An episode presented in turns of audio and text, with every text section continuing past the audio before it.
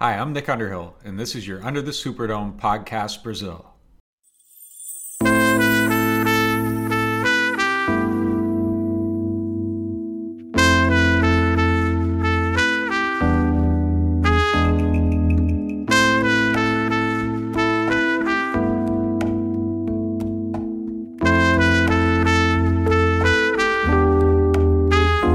Fala galera! Bom dia, boa tarde, boa noite aí de novo. Aqui quem fala é o Chico.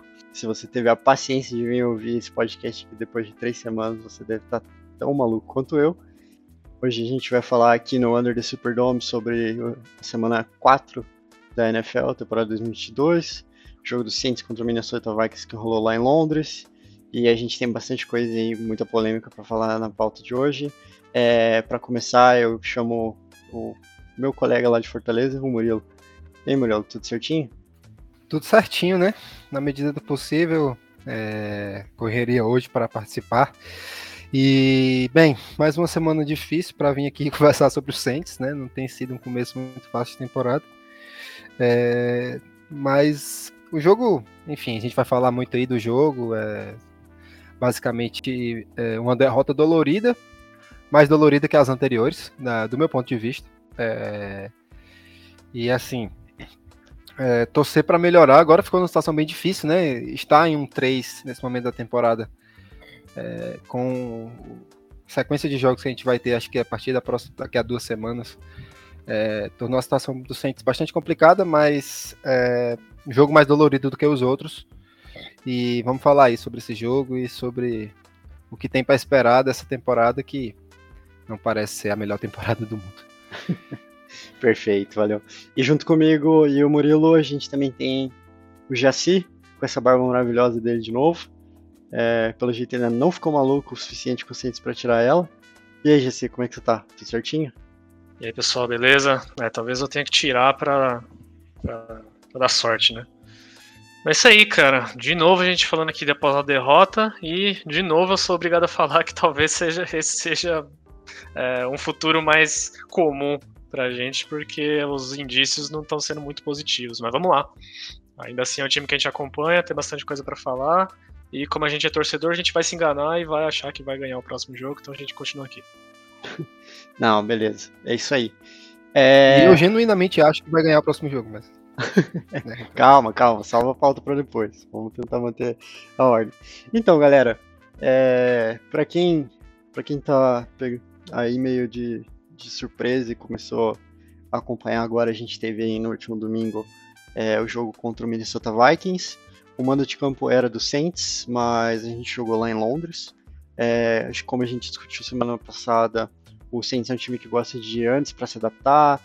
Eles entendem que é um, um, uma oportunidade para o time, é, o que eles chamam de bond, é, de, de, o time se conectar mais, de fazer alguns ajustes, porque está todo mundo focado. É igual o que a gente tem no futebol lá, é, que é o tal da concentração.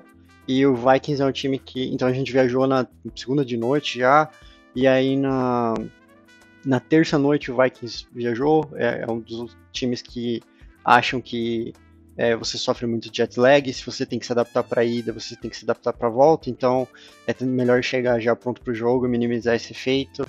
E, enfim, e aqui no Brasil era um dia de eleição, então muitos de nós, por exemplo, eu mesmo assisti o primeiro tempo e acabei tendo que votar e assisti enquanto eu estava na fila é, o segundo tempo lá pelo Star Plus. É, e depois que eu fui rever o jogo com mais calma, é, ver os highlights e tudo mais. E assim, primeiro tempo parece que o time estava do mesmo jeito, num, os mesmos problemas, faltas, é, enfim, várias polêmicas e depois o time parece que foi se encaixando, até o Special Teams deu uma melhorada e aí a gente conseguiu se botar numa oportunidade para vencer o jogo no final. É, ou pelo menos mandar ele pro overtime, como a gente vai discutir mais tarde. E é isso, a gente acabou voltando com uma derrota para casa, para New Orleans, e tentar ver os acertos e erros e melhorar para o próximo jogo. Enfim, é... Murilo, quer Quer fazer alguma, algum comentário sobre esse resumo do jogo aqui? É, cara, assim, como você disse, né? Dia de eleição, eu assisti esse jogo eu assisti quase completa, não vi o primeiro drive do Vikings, né? Que foi, foi touchdown, eu acho, primeiro drive. Quando eu comecei a assistir o jogo, tava 7 a 0 já. É, mas assim, acho que foi um, até um bom resumo que você fez. Pelo menos eu só eu, de novo, né? Derrotas eu não vejo duas vezes, é uma política que eu tenho da minha vida, então eu assisto durante o jogo e se ganhar eu assisto de novo, se perder eu, eu não assisto, então vou fazer os comentários pelo que eu assisti, pelo que eu ouvi, né, li no, na internet do jogo. É... Então assim, o primeiro tempo foi é, de novo disfuncional, assim, uma lentidão em tudo que acontece, um jogo que se arrasta. É, por um momento ou outro parecia que, que ia ser um atropelo do Vikings, pelo menos ali no começo e aquele se arrastando, se arrastando, primeiro drive muito ruim. Depois a defesa se acertou ali, fez bons drives, mas nosso ataque de novo totalmente disfuncional, é, cometendo turnovers, enfim, muito semelhante ao que a gente viu nos outros jogos. É, exceto alguns detalhes que a gente vai falar mais para frente aqui, com certeza. E já no segundo tempo, acho que a gente teve um. Eu, eu não sei se, se o, o quarto quarto do Falcons é, é comparável, porque foi, foi meio esquisito, foi tudo muito rápido, mas foi um, um segundo tempo razoável, né? De, de razoável. Uh, de, de todas as coisas. Acho que nossa defesa rateou no final muito erro da arbitragem. No segundo tempo eu achei. É, muito erro não, não foi muitos não, mas teve um erro que eu achei muito grave na jogada do. Do Meth, né? Do Meth, que eu não acho que isso ali foi, fight, foi falta. Acho que a falta do Larimo foi, foi falta mesmo, então não tem muito o que reclamar. Mas é um jogo que a gente se colocou numa situação de, de, de ser competitivo que eu sinceramente achava que não seríamos. Achava que não ia ser. E assim, é, é duro dizer isso. Eu sei que a gente vai falar disso na frente aí, tá na pauta, mas. A minha opinião sobre nosso duelo de quarterbacks nesse momento é, infelizmente, que é melhor deixar o Dalton, mas deixaremos, conversaremos mais pela frente. Então, assim, acho que foi melhor do que, pelo menos de um modo geral, do que contra o Panthers e contra o, o jogo anterior, que foi contra o Tampa. Até porque eu acho o Vikings melhor que esses times. e, e, a gente foi muito pior contra esses times. E, bem, é, perdemos e agora tá um 3 e a situação ficou difícil. Mas, é, tem boas coisas a falar, tem coisas ruins a falar também. Ó, lá, Não, Jaci. legal. E aí, Jaci? E você? Cara, eu.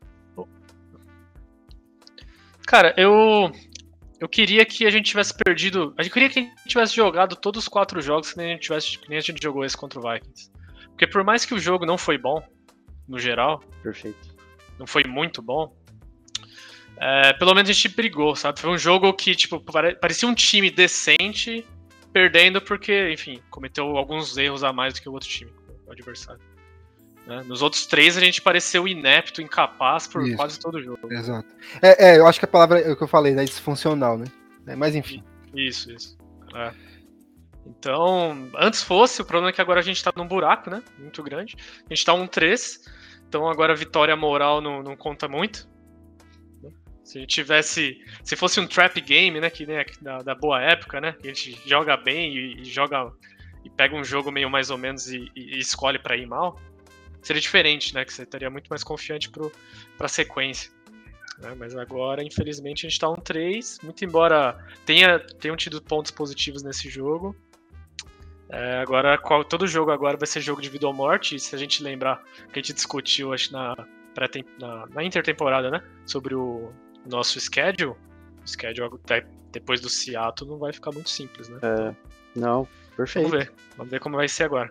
E hoje em dia, eu acho que era uma coisa que eu queria falar mais pra frente, mas é, no começo da temporada, depois da troca do Russell Wilson, a gente olhava pro Seattle no calendário e falava, pô, esse é um jogo que a gente tem que ganhar, é obrigação, porque o nosso time é melhor. E hoje, tem vários times olhando pro Saints lá no final do calendário e falando, cara, esse jogo aqui é free win, esse jogo aqui a gente vai ganhar, porque o Saints é uma aposta, entendeu? É um time que tá perdendo para si mesmo.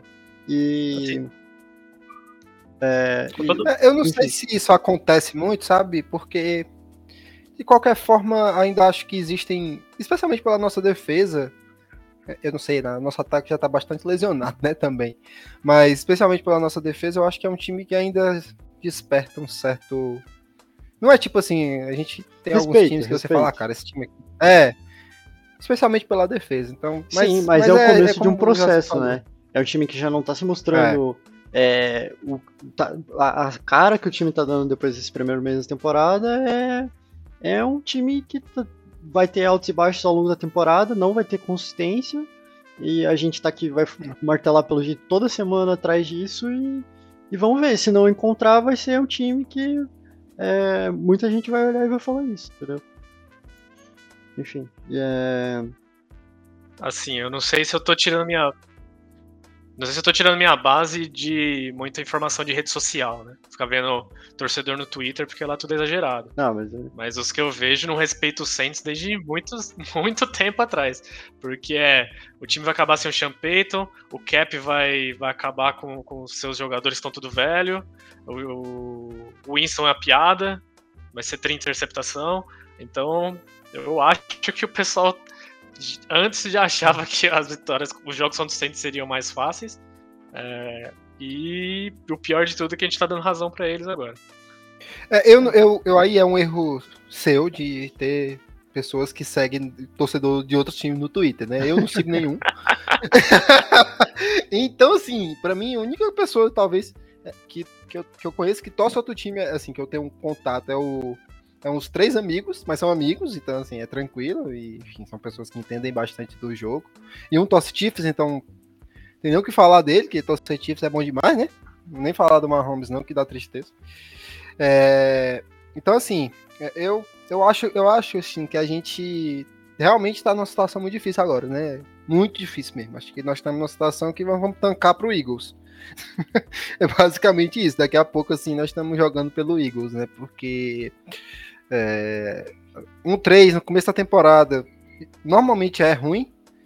E quando seu schedule, schedule é mais fraco no começo do que no final e você começa com 3, a situação fica bem difícil. Então, assim, como eu acho que eu concordo 100% com o Jaci, parecer um time, e isso tem um, um ponto importante, que acho que é o próximo tópico aqui, parecer um time, mas acho que parecer um time muito tarde, porque, sinceramente, com o Tom Brady jogando o que tá, né, o, div- o divorciado Tom Brady, e o, o, o Panthers, que tem um Baker Mayfield que é terrível, não era pra gente estar um 3, era pra gente estar no mínimo 3-1 agora.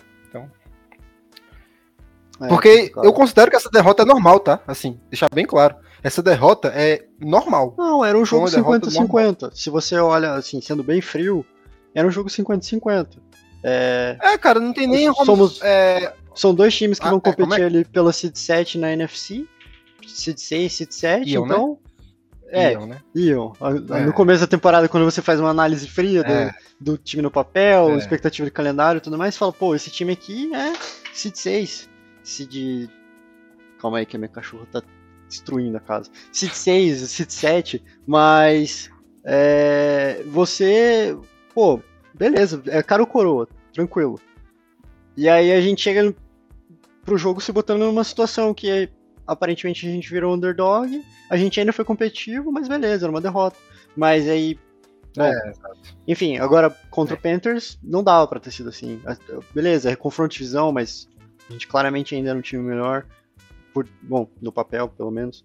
E, Não, não, não- não só contra os Panthers, contra os Tampa também, cara. Contra o É. Tampa também.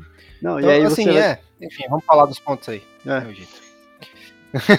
Pra fechar, sei. Alguma coisa? Ah, eu quero que a gente ache algum ponto positivo pra não deixar todo mundo muito triste. Não, vai ter agora, não, né? não, tem. Agora, né? Vamos começar aí pela análise do ataque. É, Murilo, se você já quiser emendar aí pontos fortes e pontos fracos, tudo junto.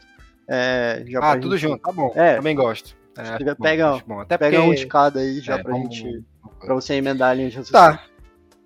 Eu vou, eu vou não vou ser, não vou ser mal com o Jaci dessa vez, né? Toda vida eu deixo as coisas difíceis. Vou deixar pra você o mais fácil do ponto forte do ataque, que eu acho que é o nosso grande ponto forte no ano. Você já sabe. É, ponto forte do ataque. ah, cara, eu, eu vou ser bem. O Mário vai ficar puto comigo agora. Vai ficar puto. Vai ficar puto comigo, Mário. Mas o nosso ponto, o ponto forte do ataque é que a gente melhorou o quarterback. Em resumo, desculpa, não melhorou o quarterback, melhorou nesse momento o quarterback. É melhor eu, eu deixar isso bem claro. A gente teve um jogo é, é, de segundo tempo, né? Primeiro tempo foi muito ruim mesmo, não vou nem. Enfim. Mas o segundo tempo foi muito decente, né? Foi um time que conseguiu é, andar no, no, no, campo sem ser em situações de prevent, né? Conseguiu, é, voltou a fazer screen. A gente falou desse, disso no jogo no, no, no podcast passado. Teve algumas screen para Tyrant, para o próprio Latavius Murray. É, no segundo tempo, é, evitou turnover, certo? Então, acho que a gente teve uma melhora em, em termos de quarterback num ponto principal, que foi minha grande raiva no jogo passado, que eu estava totalmente indignado com isso, que era a nossa capacidade de ler blitz e ser capaz de, de lidar com as blitz. É, tiveram algumas blitz é, no, no Andy Dalton, algumas blitz mais escondidas, e por mais que muitas vezes o passe não foi bom, mas não foi um sec, foi talvez um passe incompleto, às vezes teve recepções, é, teve passes curtos, é, então assim, teve, como eu disse, né, uma screen, uma screen é algo que costuma é, atrapalhar bastante blitzes, então, screen, eu tô falando, eu não lembro o termo técnico, acho até que já se falou no jogo passado, mas não lembro. Mas é aquelas screen que eu tô falando, daquela que o, os OLs vão junto, né? Que você tem uma screen que vai ter todo mundo ali tentando bloquear e tal. Então, acho que o ponto forte do ataque, é, por mais duro que seja falar isso, foi que a gente melhorou de quarterback. Tá? É... E ponto fraco do ataque. É... Cara, eu vou ter que falar de novo é, da nossa capacidade de, de ficar com a bola, de, de, parar de, de, de ceder turnovers. Eu acho que é, a gente teve ali o, o, fumble do, do, do, Andy Dalton, talvez, nem foi tão duro para nosso time, porque no fim das contas só virou mais, mais três pontos. Mas é, no fim das contas a gente perdeu por três pontos. então, assim, é, não é só mais três pontos, né? Então, assim, acho que de, em termos de ataque, acho que tem vários pontos fracos ainda, acho que eu consigo listar alguns, mas é para também não se estender muito, e acho que é a gente precisa melhorar a forma como a gente lida com turnovers. Acho que não, não podemos ficar cedendo tantos fumbles. É, isso tem se tornado muito recorrente e precisamos segurar a bola, né? Seja o quarterback que, que teve o fumble do Andy Dalton, seja os corredores, enfim. É, mas, assim, diante do que aconteceu, um time que estava desfigurado ali no ataque, sem as três principais peças do ataque, né? Nós não tínhamos o Camaro, não tínhamos o Michael Thomas, não tínhamos o James Winston. Então, assim, era simplesmente perder os três principais jogadores do nosso ataque. Então, é, acho que foi um jogo até positivo é, do ponto de vista de ataque e, e enfim, melhorou. É inevitável dizer que nosso time melhorou no ataque. É Perfeito. e você, Jaci, o que, que você tem aí para falar pontos fortes e fracos do ataque? Ah, cara, eu, eu acho que até seguindo um pouco o que o, que o João Murilo falou aí no final, eu acho que a coisa mais positiva que a gente conseguiu demonstrar domingo foi que a gente conseguiu é, produzir ataque mesmo sem o Camara, mesmo sem o Michael Thomas e mesmo sem o James Winston. Né? Porque, assim, pré-jogo o clima tava uma droga, né? Vamos lá como o pessoal tava é, puto com a, com a performance do James Winston e com a decisão de mantê-lo mesmo lesionado, então quando o Andy Dalton foi anunciado como titular, até que no final das contas deu até um, um, um boost, né, pro pessoal, mas depois que sabe que o Camara não ia jogar, né, saiu acho que no dia do jogo, né, saiu acho que de manhã, né, o Michael Thomas já tinha sido anunciado como fora antes, é, e depois ainda é o Andy Dalton, né? Então isso anima, mas não, não tem como animar muito, é. né? Exatamente. É, então, é, pensar que esse foi o melhor desempenho do ataque é, na temporada, pelo menos é a minha, é a minha opinião, né? porque contra o Atlanta acho que ele até marcou mais pontos, mas como o João falou também no começo, foi um negócio meio específico daquela situação, né? Um quarto que um monte de bomba deu certo, aquilo não é sustentável, né? Não vai acontecer toda hora, né? E agora, em vez de um quarto, foi dois quartos já de que a gente conseguiu produzir alguma coisa. Já é o dobro, né? É pouco, é pouco mas é o dobro. É, então acho que isso foi o que me deixou mais satisfeito, porque é, o time tá tão mal que não dá para apontar o dedo para uma coisa só, né? Tem um milhão de coisas que não tá funcionando. Tem vezes que é proteção, tem vezes que é muitas vezes o quarterback, é, pode falar de chamada, ou de pênalti, turnover, blá blá blá. Tem um monte de coisa. Né? Então quando você tem menos talento lá em campo e mesmo assim consegue desenrolar, né? Acho que isso é um, um pequeno bom sinal. Né? É, que o seu quarterback reserva tá, tem um bom nível, que uh, o seu esquema de ataque ainda consegue é, produzir alguma coisa mesmo sem depender de talento, é, talento que indispensável, né? Muito embora tá lá o Olavo. Talento ainda, né, individual né, também, né? Isso, é, exatamente. Muito embora o Olavo tá se demonstrando esse, o maior talento do ataque né, nessa temporada. Então acho que o que tenho mais para ficar feliz é, é, é, isso. Eu vou fazer um destaque também pro César Ruiz, que tem um pessoal mostrando alguns, alguns, alguns clipes aí na internet. De fato, ele não cagou no pau, que já é um elogio para ele, né? Pra, pra temporada dele. Pra temporada não, pra carreira dele. Né? E, mas enfim, esses clipes têm coisas positivas, né? Tem boas jogadas lá de bloqueando pra corrida, segurando no Pass Pro também. Teve aquela. aquele passe pro. Acho que foi uma screen pro, pro, pro Mark Ingram, acho, na terceira para 12 no começo do jogo, que voltou por causa de homem inelegível além da linha de scrimmage. Cara, eu ia falar sobre Aquele isso. Aquele homem inelegível era o Ruiz. É. É, perdão. Não, a gente não, volta lá não, não, o, fa o, fato é que mostra. Não, sem problema. O fato é que mostraram no Twitter que ele não tava além da uma linha, né? Então. Até, até nisso que ele foi pego, na verdade ele tava bem. E. Deixa eu ver, ponto negativo, cara. Ah, tem tanta coisa, né? O fato da gente. Sei lá, no começo. Vamos pegar uma aleatória aqui. O fato da gente começar sempre mal. É isso, né? Tipo. Não dá pra gente ter um ataque sustentável ficando uma posse, duas posses o jogo inteiro atrás, né? Então não sei se é. No começo do jogo, né? Acho que a maioria do pessoal sabe, mas só reforçando caso alguém não saiba. É, basicamente todo time ele tem jogadas. É, já roteirizadas, né? As primeiras jogadas do jogo. Jogada para um drive, né? 10 jogadas, 15, exatamente. 10, 15 jogadas, né? Que os times usam. Tipo, ali tem a base do plano de jogo daquele dia, e eles também usam principalmente para testar o que a defesa vai responder. Se eu colocar. Vamos lá, esse personnel, a defesa está respondendo desse jeito. Ah, legal. Ah, ela tá marcando zona, tá marcando homem a homem. Ah, legal. Essa formação, eles estão marcando da forma A, da forma B. Então, com isso, ele tira, o time tira a base, né? Pra, é, enfim, definir quais são as jogadas no resto do jogo. Inclusive, o, o, Minnesota deu um pau na gente no primeiro drive, né? Que foi que eles marcaram o touchdown. E no resto do primeiro tempo, eles foram bem, bem meia boca. Né? Tem time que as scripted plays vão melhor que a média. Tem, tem time que vão pior que a média. E a gente parece estar nesse segundo, nesse segundo grupo. Mas enfim, tem tanta coisa que não tá indo tão bem. O que é engraçado, né? Porque a gente, a gente tem falado nas últimas três semanas sobre play call. Muitas vezes a gente fica aqui martelando e questionando, mas parece que quando a gente precisa se virar ali, é... o ataque encaixa. É muito estranho isso. Ah, então, mas é. Mas assim, tipo. É, é difícil analisar isso, porque isso já, já tem a ver com a forma como o jogo se como desenrola, tá, entendeu? Sim. Não, com certeza. É, porque quando você. Eu, eu gostei do ataque porque ele funcionou num jogo que tava parelho. Teve ritmo. Falar né? assim.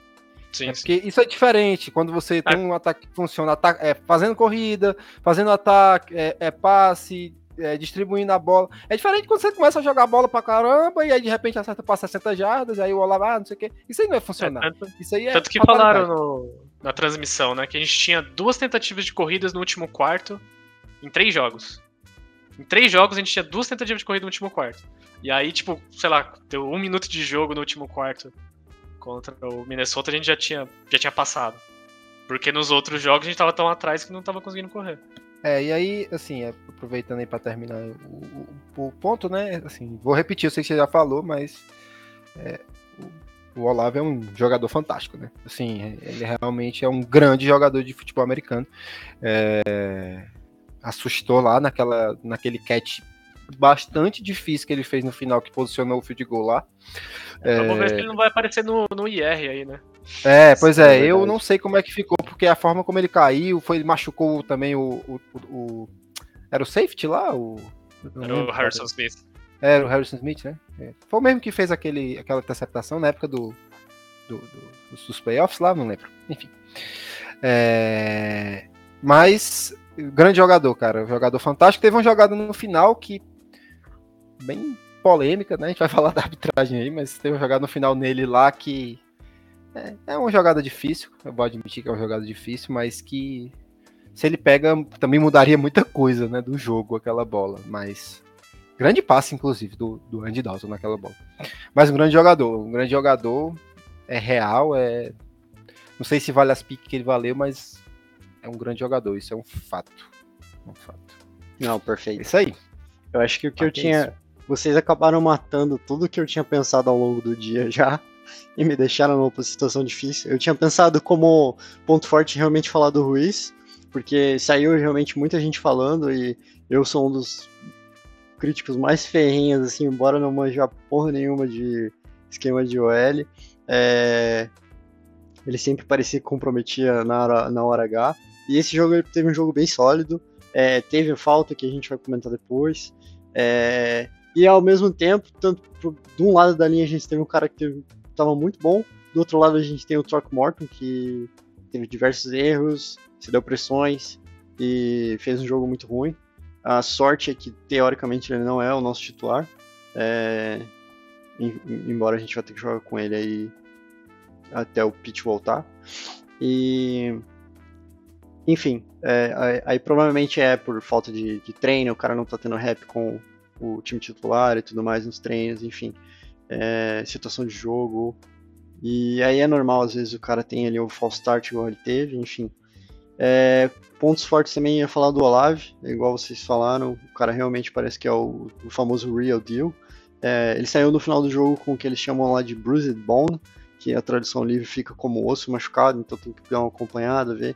Mas aparentemente é uma lesão que muito jogador joga é, com ela, assim, é, é claro que depende da, da gravidade, mas aparentemente não é algo que é muito. que, que é capaz de tirar jogador. É, é mais uma questão de tolerância à dor. Apesar que a gente está aqui três semanas batendo na, na, na, no, no, problema do Winston e a tolerância à dor dele. É, mas o Olavo é um cara que a gente fala tanto do, do 13, do Michael Thomas, mas o 12 no time também tá aparecendo bem pra caralho.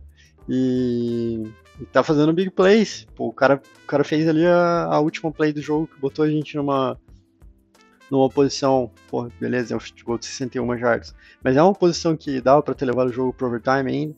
É, embora ele só tenha tido quatro catches, e ele teve uma, se você for olhar, ele teve uma aparição assim até, eu não diria discreta, mas se você for olhar o número, por exemplo, lá do de Justin Jefferson, ele teve 10 recepções e 147 yards porra, adoraria ter tido um, um wide receiver com a performance do Justin Jefferson no jogo. Mas o Olave também fez um impacto do jeito que deu. Outro cara bom, é, que dá para comentar, é o Tyson Hill. Ele teve aí meio sumido é, por causa da. desde do, da metade do segundo jogo, se eu não estou enganado. E por conta de, de, de lesão. E ele voltou a aparecer, apareceu bem, marcou o touchdown. Apareceu em várias jogadas. Eu acho que quando a gente está numa situação meio fora da zona de conforto, o, o Pete Carmichael, talvez como herança do Sean Payton, acaba trazendo algumas plays com o Taysom Hill no é, under center para dar um, um, pouco de respiro para o QB, para pelo menos dar uma chacoalhada e tentar mudar o, o momento do jogo. E a, a, gente viu que isso funcionou. É, deixa eu ver aqui mais o que eu tinha notado, cara. Notei tanta coisa. Acho que ponto bom. Fui ponto bom, ponto ruim, fui e voltei. É, outra coisa boa, a gente falou de ritmo, né? Putz, primeiro, primeiro, primeiro tempo foi muito ruim, a gente teve é, punch, punch, aí a gente fez um touchdown com um drive de 6 yardas, mas depois outro punch, fumble, punch, e aí a gente engatou uma sequência de touchdown, touchdown, field goal, e mais o drive do field goal. Infelizmente, tipo, a gente já tava ali no, numa situação de no-huddle e tal, mas... E a gente chegou a ficar na frente do placar. Porra, eu não lembro qual que... De, depois do jogo contra os... O Falcons, no final do jogo, eu não lembro qual foi a outra situação que o Saints estava na frente do placar durante o jogo. É, o que foi, assim, e realmente o Andy Dalton fez diferença. Porra, ele pode não ser o melhor quarterback do mundo, mas ele era um cara saudável e ele fez o básico. E a gente precisava de um cara que fizesse o básico e fizesse bem, o arroz com feijão. E o James Winston, 75% ali, baleado, chapado de analgésico, não estava dando, é, por todo o potencial que o cara tem. É, ainda assim, não acho que o, Andy Dalton roubou a, a vaga dele de, de titular. Eu acho que ainda é uma coisa muito situacional, mas é uma situação que fica para a gente observar ao longo do tempo. É... Vamos passar para defesa, galera. Então, é, vou deixar o Jaci começar a falar, já que o Murilo começou da última. E aí, Jaci, o que você tem para falar, pontos fracos e fortes da defesa? Cara, o problema da defesa é que é, é meio que o contrário que eu falei do, do jogo no geral, inclusive do ataque. Porque se esse jogo foi o que eu me senti mais, tipo, que eu fiquei mais em paz, que eu senti mais decente, assim como o ataque, que foi péssimo no primeiro tempo, mas foi bem no segundo, é, eu acho que esse jogo foi o que a defesa. Bom, foi que a defesa foi pior, porque foi de longe o que ela foi pior no passe, né? Então, marcando o passe foi o que a gente sofreu demais. O começo do jogo foi começo do jogo era o Thielen recebendo bola atrás de bola em cima do Adibo. E no, do meio pro final do jogo foi o Justin Jefferson lembrando que o Lattimore de vez nunca tem esses jogos aí. Né? Não, não é nem querendo bater no Lattimore, mas. É, até porque o Justin Jefferson, muita gente diz que ele é o, é, é o recebedor mais talentoso que tem na liga. E então, cara, é, infelizmente a gente tem que lembrar, né, que o Saints tá, joga no, no limite, né? Se, se alguma coisa que, que a gente na, da qual a gente depende, né, como a defesa ser elite o jogo inteiro, se ela vai um pouquinho abaixo, fica muito difícil para recuperar, né? Então, qualquer cagadinha de special teams do, do ataque é o suficiente pra gente não, não, não superar o adversário. Então, acho que esse aí é o que mais me me pegou, assim, no, no geral, né? Foi. Principalmente naquele último drive, né? No, quando a gente passou na frente, eles marcaram um touchdown no final, que. Vamos lá. Putaço na hora, que aquela falta do Matthew, que foi uma puta, putaria do caramba, foi em terceira descida. Enfim. Aí teve a polêmica lá do, do pass interference do Lattimore, que o, o Thielen também pega no face mask dele, podia ter sido falta que anulava uma outra, mas enfim no fundo, naquele drive lá, a gente já tinha. O Jefferson já tinha conseguido jarda pra caramba, né? Então. É, felizmente teve esse, esse problema. Por um lado positivo, no entanto, a gente segurou bem o jogo corrido deles, né? Acho que, acho que o Dalvin Cook tava vindo bem nessa temporada e. Cara, eles tentaram correr pra caramba e não arrumaram muita coisa, não.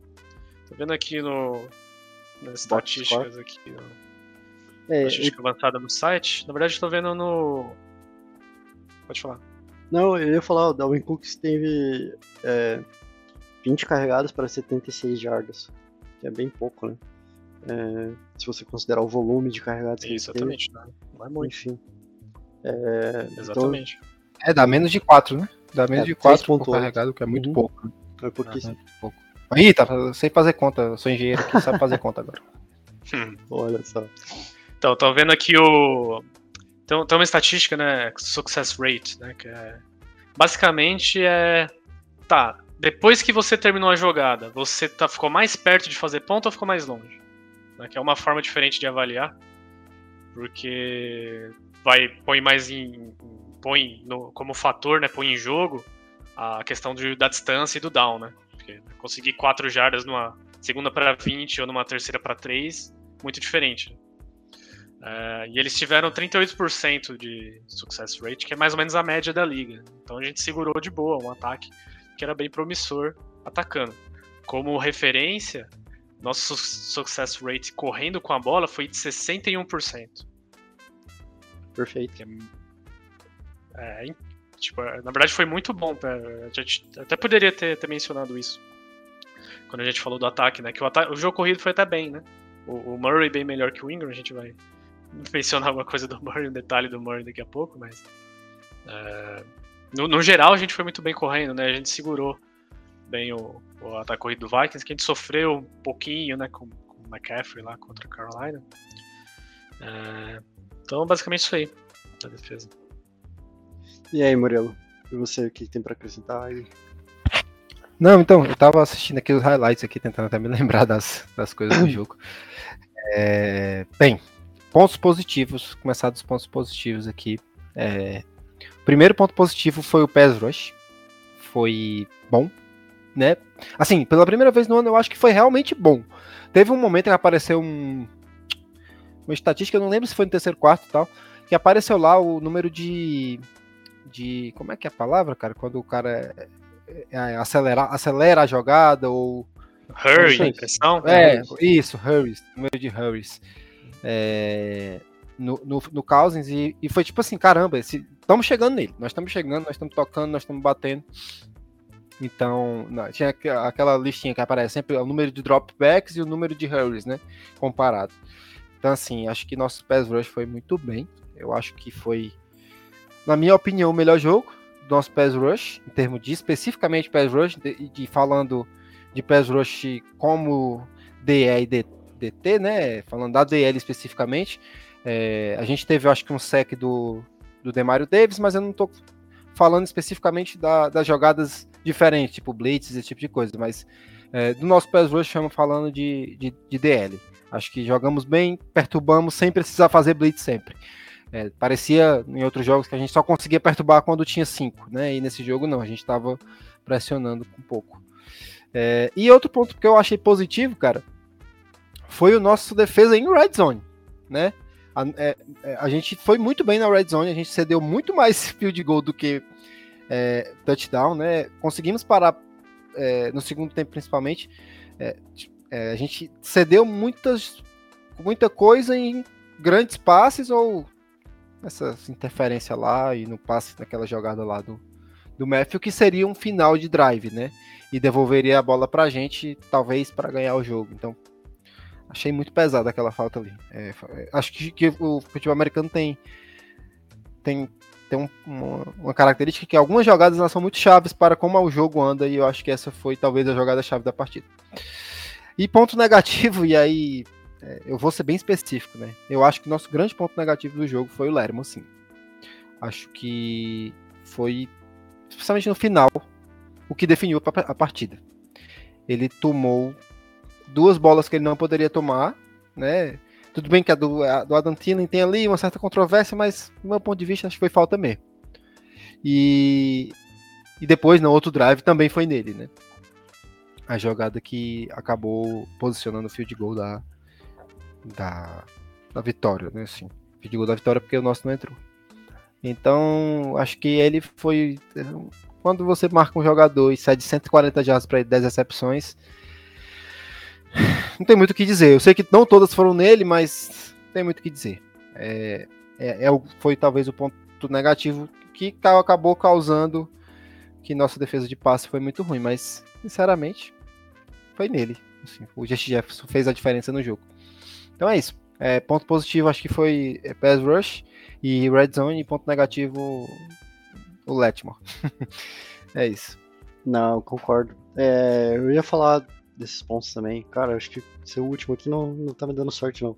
Mas, é, realmente, enquanto vocês estavam falando, eu tava olhando aqui o box score, tentando ver os highlights de volta. A gente teve uma. O Vikings teve uma eficiência de 5 para é, 5 em 14 third downs. É, apesar que a gente teve 4 de 10, a gente teve uma eficiência um pouco melhor no ataque, então a gente conseguiu parar eles quando precisava principalmente no final do jogo, é, para a gente conseguir pegar a bola e, ou, ou a gente cedia TD é, para conseguir pegar a bola de volta e tentar pontuar. É, e enfim, a nossa defesa contra o jogo corrido realmente foi muito boa. A gente teve pressão, era uma coisa que a gente estava falando aqui. É, o Ken Jordan e o, o Devin Porter tiveram meio sec para cada um no começo do jogo, e depois a gente conseguiu mais um sec, mas numa, numa segunda oportunidade mais pro final. é, no momento crucial. É, a gente ainda conseguiu uma interceptação que o Kirk Cousins lançou. Infelizmente aí a gente perde a batalha do turnovers por ter tido dois fumbles, é, que a gente vai comentar mais tarde.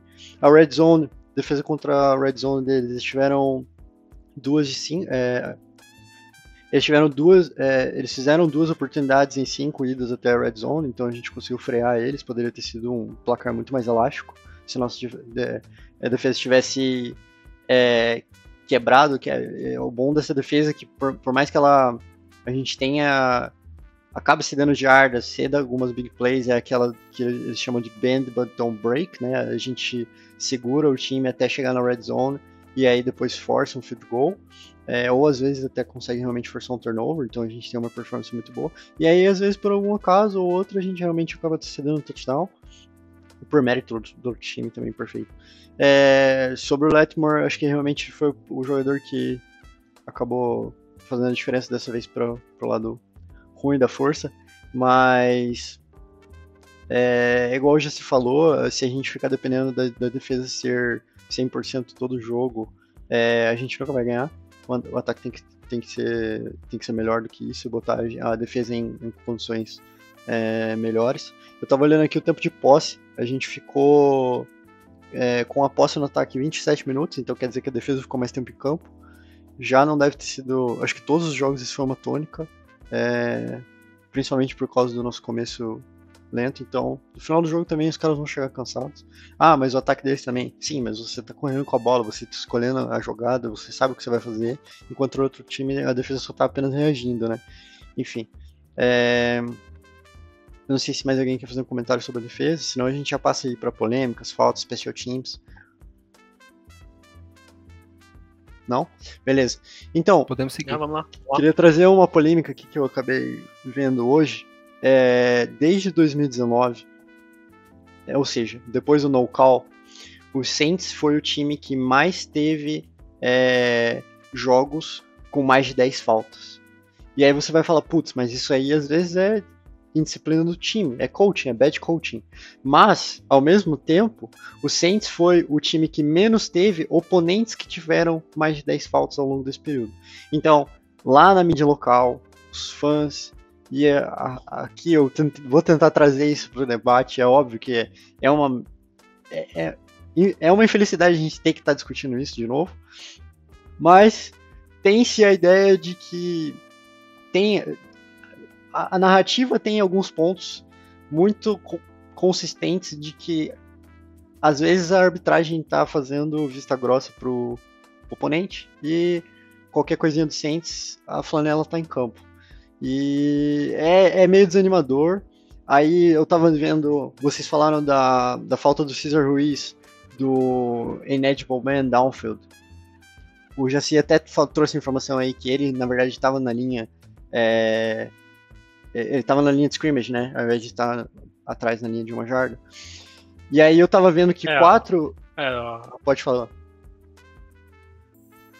Pode falar, pode falar. Não, não, que na falta, só queria deixar claro, na falta você não pode ficar além de uma jarda, além da linha de scrimmage, no momento que o quarterback solta a bola. Isso, isso. Né? Porque o Jeff Duncan tava todo atrapalhado no Twitter lá, tomou até uma invertida.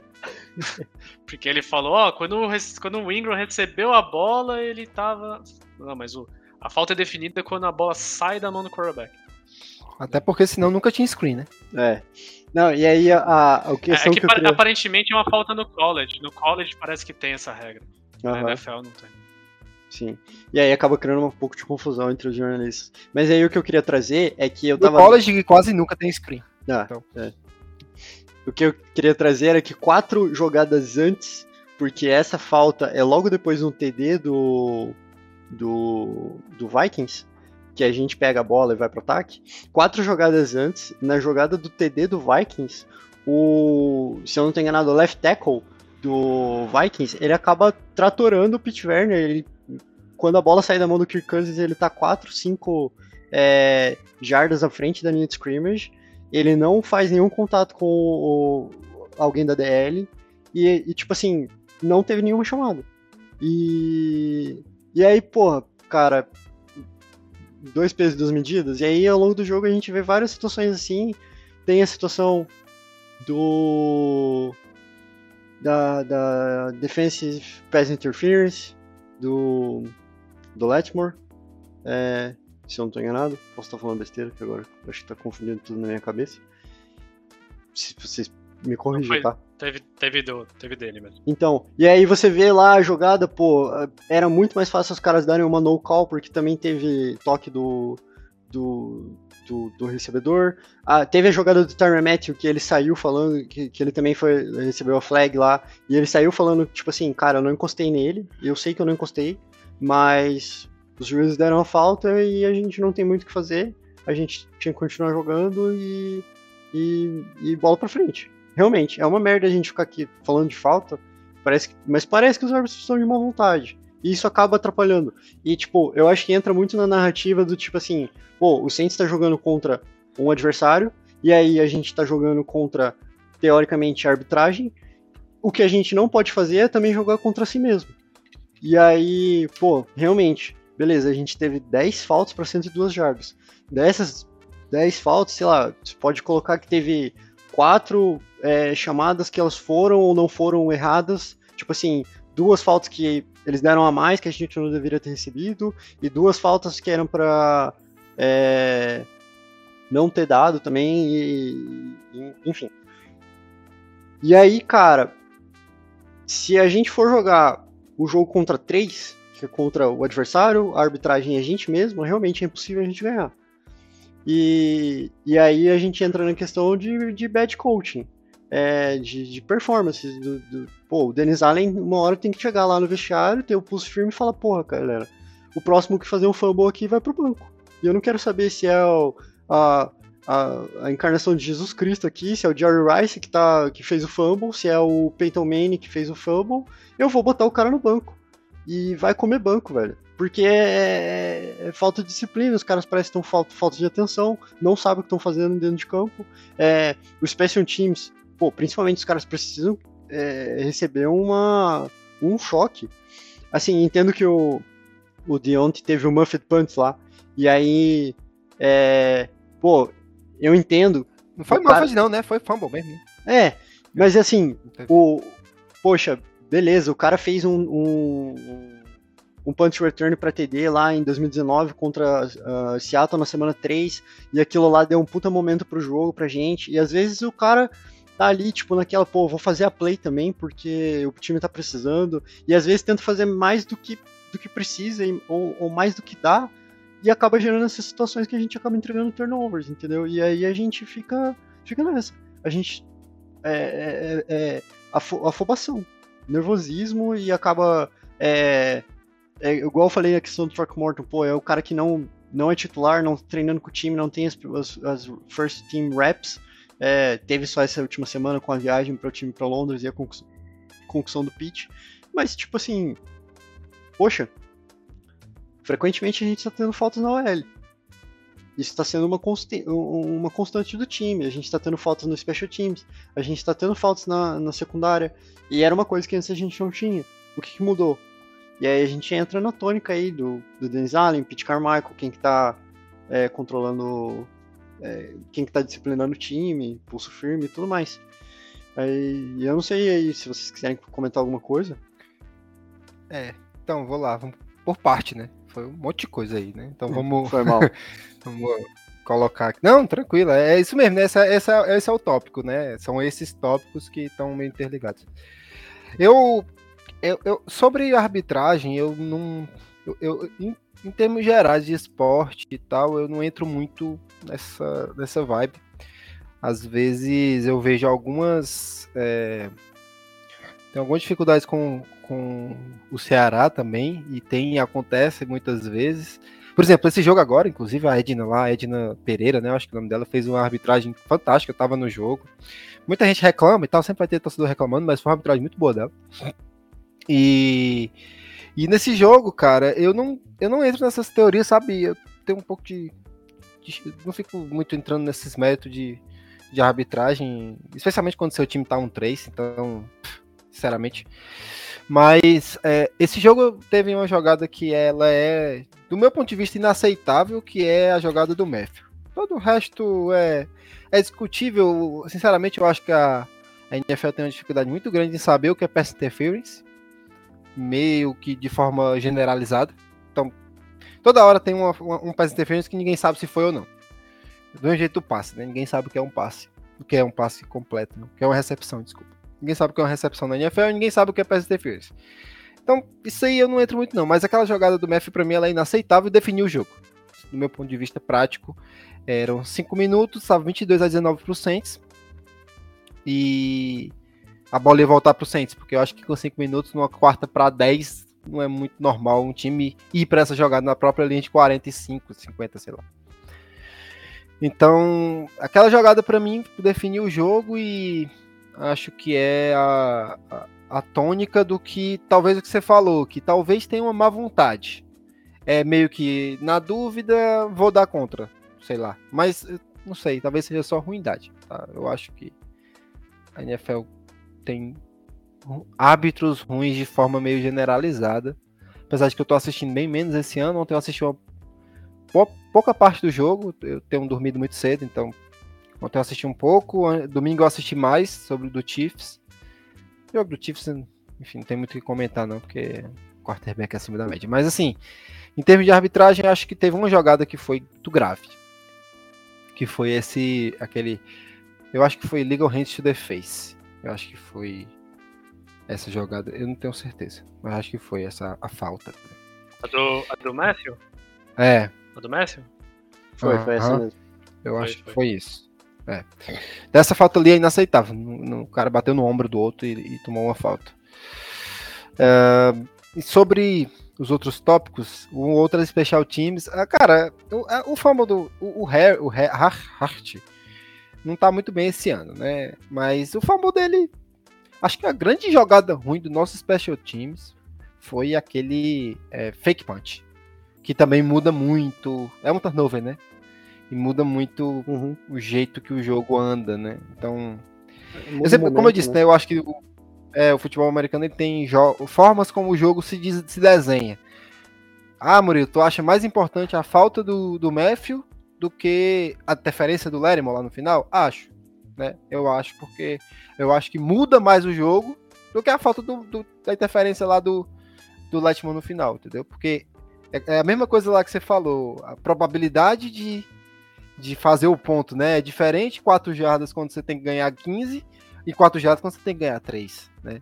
É diferente uma falta que seu time já tá num ritmo e ganha muita coisa na interferência, do que uma falta que é uma terceira para 10 que ia devolver a bola, entendeu? Porque, ah, se não fosse falta do, do Lermo, ainda era uma primeira descida, ia ser uma segunda descida depois, poderia ser touchdown do mesmo jeito. Mas a jogada do Matthew muda mais. Então, acho que do, do Special Teams, Pior jogada, fake punch. Tá assim. É, fake punch foi muito grave. E de. Qual foi a outra coisa que você falou? Coaching, né? Cara. Ah, é, é difícil analisar, cara, assim. Muito difícil. Sinceramente. É muito difícil analisar bad coaching hoje, sinceramente, assim. Eu não gosto do Carmichael, mas teve um jogo melhor. Não, é, teve uma chamada que eu, que eu gostei.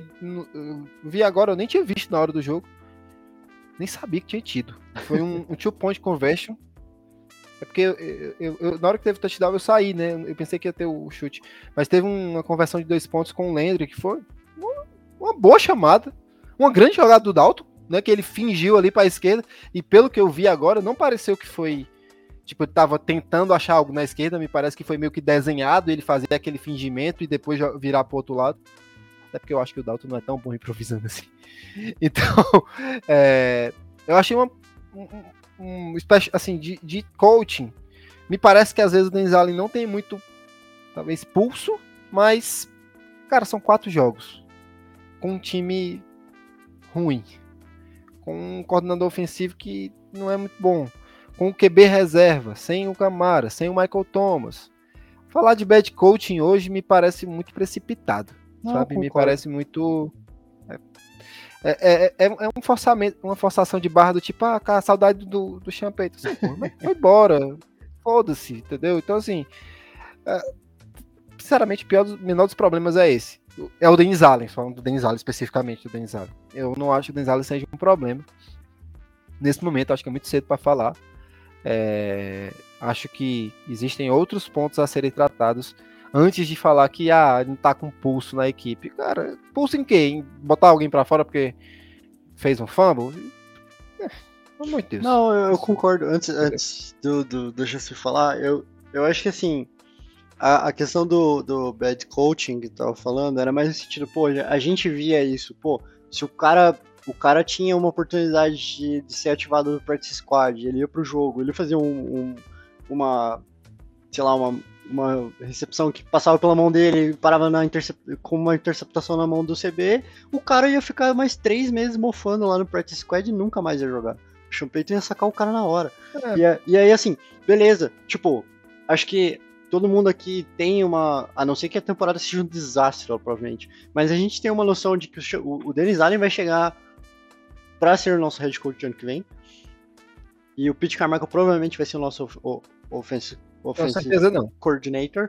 Mas, se essas coisas não se arrumarem, tipo, se a gente continuar tendo falta na OL, é, como falta burra, falta false start, é, neutral zone infraction, e, e, se a gente continuar tendo é, falta no, no special teams, isso, esses técnicos vão cair, entendeu? Esses caras vão ser cobrados. Porque vai vir de cima, no final dos contos. Vai ser uma atitude que as pessoas.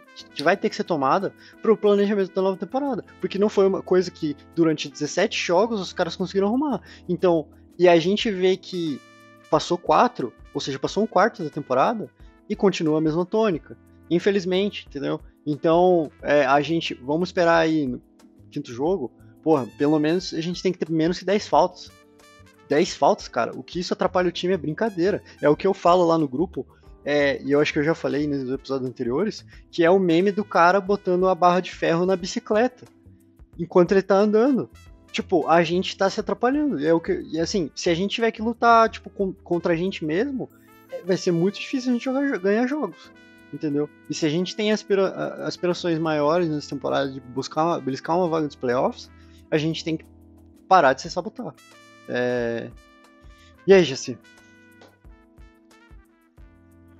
O que que manda? É, de, de, todos esses assuntos eu queria falar, queria falar mais sobre os turnovers, mas agora eu fiquei curioso, vou ter que pedir pro Murilo falar. Ô Murilo, você não tem certeza se o Allen volta pra temporada que vem? Cara, é, é mais pelo que eu vi. É porque eu fico acompanhando o jogo, né? E aí eu acompanho pela o Twitter do Under the Superdome. E aí, lá no Twitter do Under the Superdome tem sigo um bilhão de, de, de, de, pessoas de New Orleans, de, de insiders, de torcedores propriamente dito, de páginas e tal. E durante o jogo, né, eu achei que teve um. Me parecia que esse era o ponto principal que todos estavam comentando na hora. Era bad coaching, bad coaching, bad coaching. Foi algo que eu li muito, né, durante o jogo. Eu nem tava, assim, sinceramente, eu nem tava bem com atenção nisso. E toda vida que eu olhava pro Twitter, eu via alguém reclamando do Dennis Allen ou do Pete Carmichael. Aí eu via pro jogo, eu voltava pro Twitter pra, pro Twitter alguma coisa. Aí, então eu acho que foi mais por isso que eu falei. Eu não tenho certeza, porque me parece que lá em New Orleans o clima não tá muito legal. Mas é mais por isso, entendeu? É uma Entendi. impressão. É. Eu, eu, assim, se eu tivesse que apostar, muito embora eu detesto apostas, eu apostaria que mesmo se a gente terminar, sei lá, com quatro vitórias, um negócio bem absurdo, acho que o Denis Allen fica porque lá as coisas são muito são muito acomodadas, né? É, mas é, assim... se o, o Mickey Loomis fosse... É, ele vai ficar até se aposentar, o, eles eu confiam diria... muito, eles ainda vão apostar nessa questão de continuidade. Eu diria que a NFL por si só, ela é um processo que não é igual aqui no Brasileirão, que o cara perde três seguidas e já vai, já vai pra rua, né? É, os, os, os, general managers e os próprios donos de time pagam um pouco mais para ver o que vai virar, porque no final das contas, se você tá contratando um cara para ser o head coach do seu time, você tá entregando a chave da franquia para ele, você tá contando que esse cara tem um, uma capacidade de fazer a franquia chegar onde você quer. E aí aqui, ainda mais em Nola, onde uh, o time era do Tom Benson, ele acabou falecendo, e a senhora Benson ela é um pouco menos, é, digamos, intrometida no time, ela deixa o pessoal trabalhar. E aí você tem uma, o Loomis, que é nosso general manager aí desde 2004, não estou enganado. E, e, pô, o Dennis Allen tá no nosso time aí já há bastante tempo. É, o pessoal lá fala que o cara teve uma entrevista de anos para ser head coach do nosso time, é, teoricamente, porque ele estava lá e provou que ele tem uma capacidade para ser head coach. E, e a, a, mesmo no Raiders, que é, porra, é um time caótico, você, é, é, é o, o Dennis Allen teve três anos lá, e foram três anos bem ruins. Então, dois anos, na verdade, e cinco semanas, né? Que ele acabou rodando na semana 5 do terceiro ano dele. Mas enfim, eu acho que a NFL tende a demorar um pouco mais, mesmo a não ser que o cara faça 0,17, é, é, agora 1,16, um, um 16, né? Que a gente tem uma, uma vitória aí. Mas enfim, até porque se a, gente, se a gente fizer um 16, não só a gente fez um 16, como a gente deu uma pick top 2 pro Eagles, né? E aí muita gente vai pra rua. Mas enfim, vou deixar você falar, Jesse. Não, de boa. É, mas na verdade eu devia ter salientado isso mesmo, porque eu, por, muito embora eu queria é, destacar que o Saints me parece uma franquia muito mais acomodada do que as demais, é, de fato o que você falou tá certo, né? No geral, a né, o, o esporte em si, lá, lá eles não, não, sei lá, 5% dos times demitiriam um, um, um, técnico numa primeira temporada numa situação dessa, né? Então, né? Eu deveria ter, ter deixado essa, esse, esse destaque aí. Mas no geral, eu queria comentar sobre a questão dos turnovers, né? É a questão de que. Cara, é, no segundo jogo, acho, depois de Tampa. É, acho não, foi exatamente o segundo depois de Tampa. Um, das, um, dos momentos que eu fiquei mais puto essa temporada foi quando o Dennis Allen. Que acho que eu cheguei até a mencionar programa, algum programa passado. O Dennis Allen, numa entrevista é, de final de jogo, falou alguma coisa como que a defesa, o time estava é, jogando de acordo com o plano até que aconteceram os turnovers, né? E, aí que a gente perdeu, né? A questão das interceptações, fama e tal. Né? E, e eu fiquei aqui, isso me deixou putaço, fiquei inconformado, porque o ataque não tá fazendo, tava fazendo porra nenhuma, com turnover ou sem turnover. Se você tirar os turnovers, o ataque tá fazendo nada. E aí você me diz que se não fosse os turnovers, o, o jogo tava seguindo o plano. Qual que é o seu plano? Ganhar de 6 a 3 Acho que era Acho que eu falei 9 a 3 até, eu até lembrei que eu já falei isso no, é, em jogo passado. É, em podcast passado. Mas nesse jogo contra a Minnesota, eu até comentei em algum momento. Falei, esse jogo eu acho que a gente perdeu. Esse jogo é o tipo que a gente pode falar que a gente perdeu por turnover e perdeu por é, pênalti, perdeu por falta. Então, pelo menos a gente chegou nesse nível, né? De poder falar que o time tá jogando suficientemente bem, que esse tipo de detalhe, entre aspas, é o que tá sendo a diferença entre ganhar e perder um jogo. Bom, vamos lá. Agora sobre a questão de pênalti e turnover, geralmente são duas das primeiras coisas que mais são atreladas a de fato a, a capacidade dos técnicos, né? É, sei lá, a gente assiste jogo na ESPN, a gente começa, né? E muitas vezes só vê jogo na ESPN. Então a gente tá acostumado com os maneirismos dos comentaristas e dos narradores, né? O Paulo Antunes fala isso a vida inteira, né? Fala que se ele vê um, time com oito falta ou mais, ele vai falar que ele tá mal treinado. Isso é meio que normal de se falar na liga. E de fato isso é algo que o, o Dennis Allen vai ter que mostrar que ele tem alguma solução. Eu acho que com o Chan a gente tinha uns, a gente também tinha alguns períodos, né, de muita falta. Não é a primeira vez que a gente é exposto a alguma situação assim. Mas o fato é que é, é, quatro jogos do, com o Dennis Allen como técnico, a gente é o segundo time mais penalizado da liga, né? Tá atrás só do Denver. Então, cara, assim, o ataque não vai virar o ataque de, sei lá, de do Drew Brees no auge. O ataque tudo indica que vai ficar sendo médio e provavelmente inconsistente. Então é impossível o ataque, o time ganhar com um ataque meia boca desse e cometendo muita falta. Alguma coisa tem que fazer. Eu não sei exatamente o que, mas vai ter que resolver lá. A questão dos turnovers, eu não passo mais a mão na cabeça porque eu, eu vejo que muita gente na liga trata. Vamos lá, tem muita gente na liga que trata turnover como se fosse algo tão, tão importante quanto o ataque ou a defesa em si, né? Falar, ah, o ataque não consegue muitas jardas, é, mas ele não só, mas ele, mas ele é seguro, né? Ele não, não perde a bola. E mesmo fala da defesa, né? Mais até frequentemente. Ah, se a defesa cede muita jarda, mas ela rouba muita bola. E gente que analisa e estuda isso aí com mais calma tá cansado de falar que questão de turnover é muito aleatória. Se você pegar os números, pega de um ano para o ano, você vai ver. Um time que tem muito turnover no ano não, não necessariamente tem muito turnover no próximo. Né? Então há muita aleatoriedade nessas questões. Obviamente você tem que treinar. Você vê vídeos de training camp, você vê lá os running back carregando a bola e os caras batendo lá na, na, mão deles com aqueles negócios parece de arrombar a porta de polícia. Ia ficar batendo com aqueles, testar, aqueles né? negócios de espuma. É, é pro cara acostumar. Isso é treino, né? É, exatamente. Eu vou falar se isso dá, se tem que fazer mais, se tem que bater com mais forte, mais fraco, mais vezes. Alguma coisa tem que fazer. Mas no final das contas, eu acho que é, essa questão de, de número de, inter, de turnovers, principalmente de fumble, isso aí vai é, amenizar porque tem uma questão de variância aí. Né? A gente tá perdendo bastante. É um dos times que mais perdeu fumble, acho que se para até o que perdeu mais. Mas acho que isso aí vai, vai se resolver. Então eu não vou, É, não, não vou esquentar muito a cabeça. É, não, Não, vou esquentar é. muito a cabeça. Muito. Não, eu concordo. Acho que, assim, tentar. A gente mora no Brasil, é inegável. Todo mundo aqui assiste futebol. É, é inegável fazer uma comparação. Eu sou corintiano, cara. Eu odeio quando o Corinthians começa um jogo e faz um pênalti com dois minutos. Às vezes o jogador não é expulso, mas às vezes é. e, assim. Aí você começa um jogo com, de 95, 90 minutos.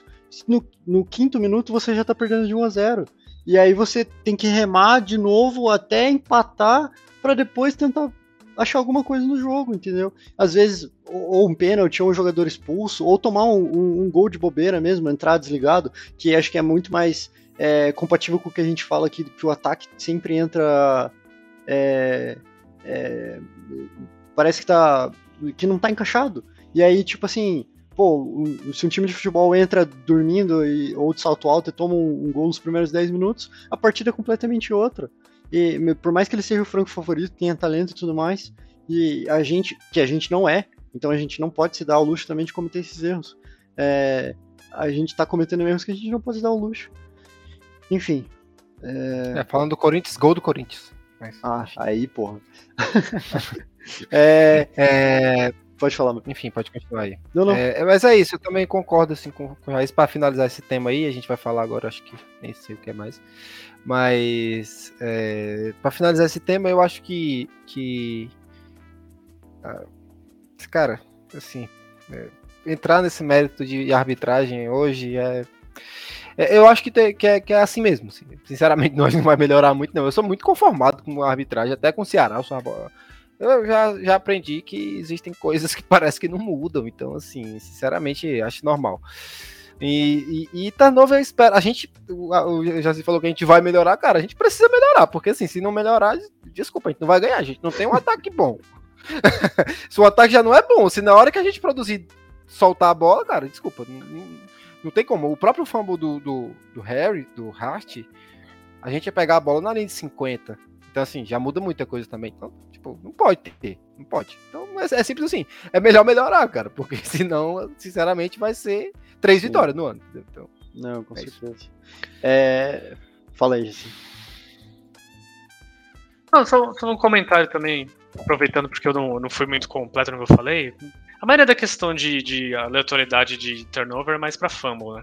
Claro que interceptação é, também tem um, pouco, tem um pouco de sorte, tanto que o, o Dalton teve um, um ou dois passes aí que merecia ter sido interceptado lá, aquele Sim. que cortaram lá a linha de passes pro Callaway e tal, beleza, não foi. Mas a, a maior número das nossas interceptações dessa temporada foram em lances onde a gente tava se matando pra tentar voltar pro jogo, num jogo onde o ataque, enquanto o jogo tava equilibrando, tava arrumando porra nenhuma. Então vamos ver se um jogo mais parelho, né? Tipo, por exemplo, num jogo como esse Minnesota, se se tornar mais normal, vamos ver se, se interceptações farão parte do nosso. do- né, do- do- da dinâmica do ataque ou não. Não, perfeito. Não E se é, tanto, se é o Winston fazendo esses dois passes, a gente ia estar aqui reclamando pra ver como os grandes entendedores de quarterback aqui da nossa equipe são meio hipócritas, e eu me incluo nessa lista aí. É, Ah, não, o passe foi horrível. Teve esse passe aí do Calo e foi terrível mesmo. Esse passe aí foi ridículo. Mas não foi interceptado, então saiu de graça. É. Antes da gente falar sobre controvérsia dos quarterbacks, queria falar, puxar o assunto aqui rapidinho do Latavius Murray, que durante essa semana aí também teve um pouco de, é, de buzz aí. O que aconteceu? A gente trouxe o cara pra jogar, é, a gente já tinha um indicativo que o Camara não ia jogar, e a gente levou o Murray pra, trouxe ele para o nosso practice squad, levou ele para Londres, ativou ele durante o jogo. Ele teve acho que 11 carregadas para 58 jardas, teve uma boa partida, teve um TD. E aí o que acontece? Como ele era do practice squad, no dia seguinte ele vira basicamente um free agent, porque ele volta ao practice squad. E aí o no próprio é, na própria segunda-feira o Broncos acaba é, convidando ele para para ir jogar pelo Broncos, para ir pro, pro elenco ativo do Broncos, ao invés de ter uma vaga no practice squad, porque o, o running back titular deles acaba tendo uma lesão de ACL do joelho. É, acho que na verdade não foi só isso, né? Ele teve vários outros ligamentos que tiveram ou, ou uma lesão ou um, um, rompimento parcial. Foi uma lesão bem séria. É, e aí o Murray, como e acho que o empresário dele, pô, como todo bom empresário faria, alguém conseguiu o contato dele com o Broncos e botaram o Murray lá. E assim, é, teve-se a controvérsia de por que, que o Saints não segurou o cara, se o cara teve uma boa partida. Eu acho que o que dá para falar é, pô, acho que a gente tava comentando aqui antes da gente começar a gravação, o Murray tava aí nove meses na liga sem nem estar em nenhum training camp de nenhum time, então teoricamente a liga via ele como um cara aposentado, que não tinha mais o que, é, o que mostrar, e, e, e, e poxa, duas semanas atrás o Ingram, se eu não estou enganado, duas semanas atrás o Ingram teve 10 carregadas para 57 jardas também, 58. A única diferença é que naquele jogo o Ingram teve dois fumbles. Então, o que. Mas a questão é: o Murray e o Ingram vão entregar coisas muito parecidas para o nosso time. E. É, pelo menos é o entendimento de, de uma parte do, dos fãs e uma parte da imprensa. E aí, outra parte dos fãs queria, na verdade, que o Murray fizesse parte do time. E ontem, ou hoje, hoje é dia 4, hoje, lá pelo horário do almoço, o Underhill soltou a notícia que, na verdade, é, ao ficar sabendo que o Murray iria pro Broncos, o, o, o Saints é, ofereceu uma vaga no, no roster pro Murray. E ele acabou indo pro Broncos. Porque lá ele vai ter um, mais oportunidades. Enfim, não sei se vocês querem complementar nada, mas acho que era uma situação que durante essa semana aí ganhou bastante é, notoriedade e acho que era bom a gente cobrir aqui, pelo menos, para falar sobre os fatos. É, assim, eu, eu, cara, não acho de muita relevância, não. Ser bem honesto, assim. Acho que só existiria alguma relevância se a lesão do Camaro fosse mais séria. Porque, cara, é, tem umas características muito semelhantes à do Camaro e o Camaro é melhor em todas as características do que ele. Então, assim, eu acho que, que eu acho que o Saints precisa de um jogador de power run, que não é o Latavius Murray, por mais que o Latavius Special seja ele tacar a, bunda, a cara na bunda do, do nosso OL. É, inclusive fez um touchdown com o Latavius Special, Special, né? Tacou a, a cara na bunda do nosso OL e, e, entrou na endzone. Uh, mas, cara, sinceramente, se o Camaro estiver saudável, não acho que seja de muita relevância, não. Acho que o Camaro é melhor que ele em tudo e o Camaro saudável faz o que ele faz. Então, assim, se pudesse ficar, beleza. Se não puder, vai com Deus. Se, é, eu acho que a questão não era nem a vaga do Camara, né? Eu acho que a questão que se fala é mais a vaga do Ingram, porque devido aos fumbles e tudo mais, tem muita gente falando que o Ingram acabou, né? E. É, mas enfim. É, eu digo, é, é, é, muito mais parecido com o Camara, o jeito do jogo dele, do que o do Ingram. Então, é. Power Run, claramente o Ingram tá. É, basta ele segurar a bola. Até como o, o Jaci falou: segura a bola, cara. Treina segurar a bola. E acabou. Então... E aí, Jaci, você daria um bebê de 5 meses pro Ingram segurar hoje? Ou não? Ah, Acho que eu daria porque eu não tenho nenhum bebê, então não seria meu. Então, ele pode fazer o que ele quiser com esse bebê hipotético. É, mas é o que mais ou menos que vocês falaram mesmo. É, se, se vocês quiserem, se alguém quiser, quiser criticar alguma coisa a respeito disso, seria o porquê que a gente não endereçou melhor a posição de reserva na intertemporada. Agora o que é mesmo. É isso aí, perfeito. É, Murilo, e aí? Vou deixar o pepino aí na sua mão agora. Andy Dalton ou James Winston pro jogo 5? Que papinho, hein? É, cara, é. Dalton, acabou. Pronto. Termino minha fala. Dalton. Drop the mic. Próximo, vai, Jacê. Vai lá, Jacê. É, Jacê. É, eu não tenho certeza. O, o, o Denis Allen já até falou, acho que hoje ou ontem, não lembro agora, que a questão de saber quem vai ser o titular, ele antes de responder, ele tem primeiro saber como o Winston tá. Então ele já não foi tão direto como ele foi na semana passada, que ele falou que a, decisão de colocar o Winston não era puramente médica. Agora ele falou, antes de responder, eu tenho que saber primeiro como o Winston tá. Então vamos lá, né? A, a lesão falava-se que era questão de tolerância à dor tal, e que em outubro provavelmente já estaria de boa. É, se o Winston estiver saudável, tipo 90%, eu prefiro o Winston. Nós, como nós não saberemos, e como, como ele vai estar, tá, e como o, o, o, def, o, Seattle tem uma defesa bem meia boca, né? Bem ruinzinha. Talvez ainda dê para ainda seja é, o momento de é, segurar o Winston e porque não, não, não teria muito por que arriscar. Né? O jogo é no Dome, defesa o, o, Seattle não foi testado ainda muito por boas defesas, né? acho que jogou contra São Francisco e não foi não arrumou nada no ataque. E a defesa deles é ruim, então. Se, se a gente jogar com Dalton, eu não vou reclamar, não. Não, com certeza. É, eu acho que todo mundo concorda que o Dalton teve um jogo bem sólido, um pouco seguro. É, era mais ou menos o que a gente esperava que ele ia fazer. O simples, o arroz com feijão, bem feitinho, não comprometeu. Ah, é... não, ele fez mais que o arroz com feijão. Não, é. é tem, tem, tem, bons passes ali, bons passes. Teve um passe muito bom pro Calo e teve passes muito bom pro Olavo, então ele fez não, mais que o arroz com feijão. Realmente. É, eu não acho que ele ganhou a vaga de titular, assim como eu também acho que uma vez que o James Winston estiver saudável, eu acho que o James Winston, quando ele estiver saudável, ele vai ser o titular. Eu acho que o Dennis Allen não vai correr o risco de botar o, o, o James Winston é, no próximo jogo se ele não tiver 100%, porque aí ele vai trazer todos os problemas do mundo e, e perguntas para ele é, e questionamentos sobre isso, ainda mais se a gente perder o jogo por, por problemas com James Winston. É, eu acho que vai ser uma polêmica que eles vão evitar e, e a gente pode esperar que o Dalton tenha, acho que pelo menos um jogo a mais aí. Se der pro Michael Thomas e pro Jarvis Landry voltar e ele conseguir é, conseguir ter um jogo melhor ainda em, em, números e ajudar o time, todos eles, eu acho que a gente tem é, uma grande chance de ter um jogo melhor. Tem que ver como o Camara volta também. Enfim, mas já é, eu tava até conversando antes da gente da gente fazer o podcast se a gente fazia aqui agora um fechamento desse último mês, mas acho que ao longo do programa a gente já fez. Então vou passar direto do para os palpites do jogo contra o Seattle, o que, que vocês veem aí do matchup que pode ser interessante, se tem alguma coisa que é para galera ficar de olho, é, para não olhar só a bola e sim olhar é, algum jogador específico.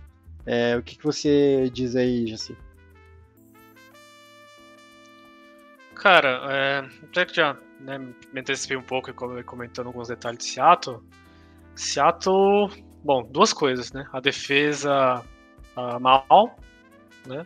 O Pete Carroll que já foi, é, já teve um título, né, de é, grande treinador que sabe, se sabe mexer com defesa, que é um grande arquiteto de defesa. Já tem um tempo que a defesa do Seattle não tem nada demais. Um dos grandes motivos é porque na o front office deles é uma, uma piada, né? Eles erram no draft, erram em free agency, brigaram com o Russell Wilson, muito embora aí provavelmente os dois deviam estar errados. E o ataque deles é uma das zoeiras preferidas dessa temporada aí, né? Que o, o, o Russell Wilson saiu de Seattle e o Dino Smith tá jogando melhor que ele.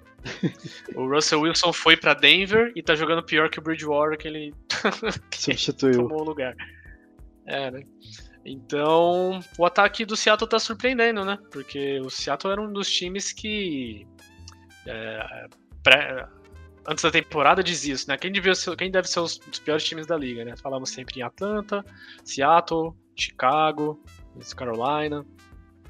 É, e Seattle tá tendo um ataque até bom, né? Você vê, o, acho que o, tem um stat, acho que o Dino Smith acho que acertou 77% dos, dos passes nos primeiros quatro jogos, parece que é um recorde da NFL. É, ele tá sendo super efetivo, então assim, só deixar esse, esse disclaimer aí que ele tá jogando bem mais do que a fama. Então se a gente não tá acompanhando de perto, se do nada ele não começar a espalhar a farofa desde o início do jogo, a gente já, já sabe por quê. É, basicamente isso aí, cara. Quer que eu dê algum palpite ou não? Ah, Queria não. dá um, dá um palpitinho aí, um, um, uns dois centavos aí, quem que você acha que vai ganhar? Só pra te Ah, eu acho, comprometer. que, eu- acho que na última eu falei que o Minnesota ia ganhar. Sim. É, fazer o quê, né? Mas dessa- vamos tentar apostar no Saints dessa vez, né? Botar placar baixo, que hoje em dia o placar é tudo baixo, então, sei lá, 21 a 13. Perfeito. E aí, Murilo? O que, que você vê aí pra esse confronto? Você acha que vai, vai ser interessante pra gente ficar de olho? Acho que dificilmente esse jogo vai ser interessante, tá? Esse é o primeiro, meu primeiro take aí sobre esse jogo. Mas, cara, acho que é mais ou menos nessa linha. O, o, a- o- a defesa do, do, do Seattle é, não é forte. É uma defesa tem alguns problemas, né? É, mas também nosso ataque é, não é bom, então difícil fazer qualquer prognóstico nesse sentido. Eu acho que tem um grande risco do Saints para mim é um quarterback móvel. De novo. Que talvez seja o nosso grande problema da nossa defesa. Sempre que a gente joga contra quarterback móvel, a gente tem uma dificuldade imensa de jogar. Não que o Geno Smith seja exatamente o cara mais rápido do mundo, mas ele é bem móvel. Ele tem uma mobilidade bem razoável. Então, não sei. Não acompanho muito o Seattle. Acho que eu assisti o jogo contra o Broncos.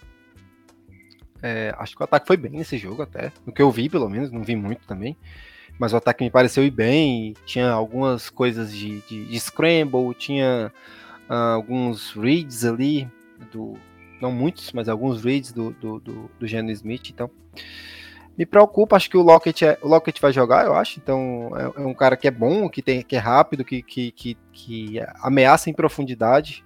A gente sofreu bastante em profundidade esse jogo contra o Lérimo.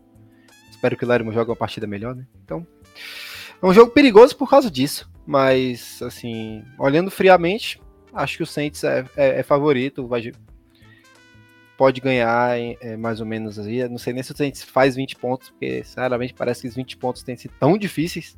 Chegar nos 20 pontos parece que é tempo sofrimento danado para conseguir chegar nesse número. É, que o Mahomes faz em 10 minutos. É, então, acho que, que é, é, isso aí. Acho que o Saints tem. Eu, eu, eu, vou dizer que o Saints vai ganhar. No jogo passado também disse que o, o Vikings ia ganhar. Achava que ia ser bem mais fácil.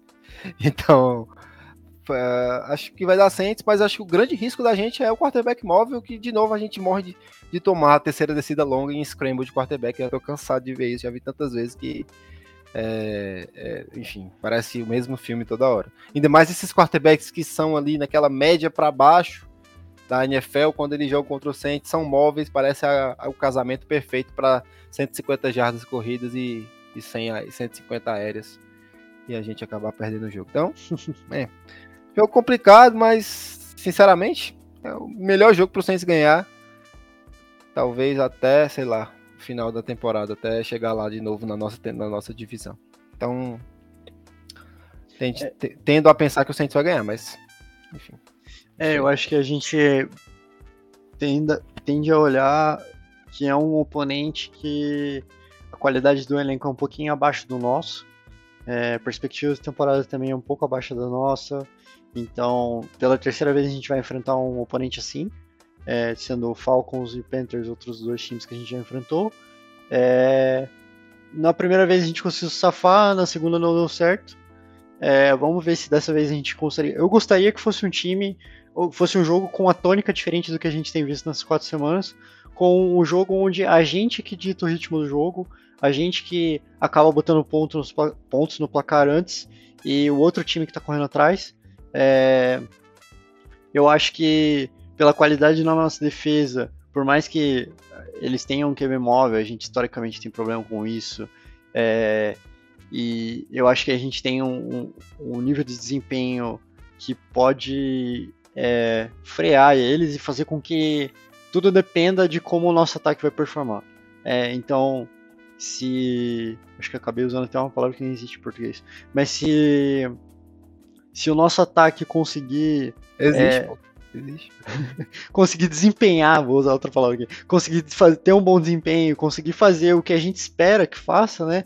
Porra, correr com a bola, é, correr bem com a bola, gastar relógio, marcar touchdown e, e segurar a bola, né?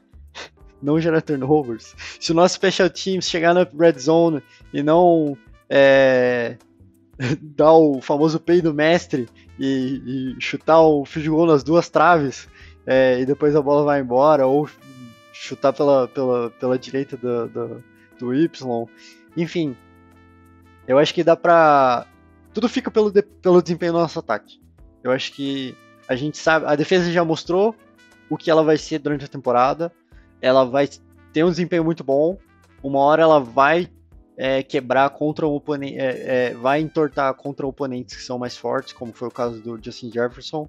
É, infelizmente não vai dar para fazer lock, é, shutdown todo o jogo, porque se você fica 40 minutos com a defesa em campo, não vai dar. É, e não dá para ganhar todo o jogo de 6 a 3 Então a gente vai depender do ataque. É, a gente sabe o que é a nossa defesa, a gente confia nela, tem bons jogadores, eles estão mostrando que que estão ali para jogar para valer essa temporada. É, a DL demorou um pouquinho para engatar, mas esse jogo já engatou. E aí vamos esperar que o time não, não se derrote, né? Eu acho que o mais importante é o time não jogar contra si mesmo. E vamos ver como vai ser o desempenho desse ataque. Eu acho que dá para fazer aí um, um 20 a 10, 20 a, é, 20 a 13 Saints. É, com um pouquinho de emoção no final, talvez da maneira que a gente não gosta, com o Seattle podendo ter a chance de levar o jogo para overtime.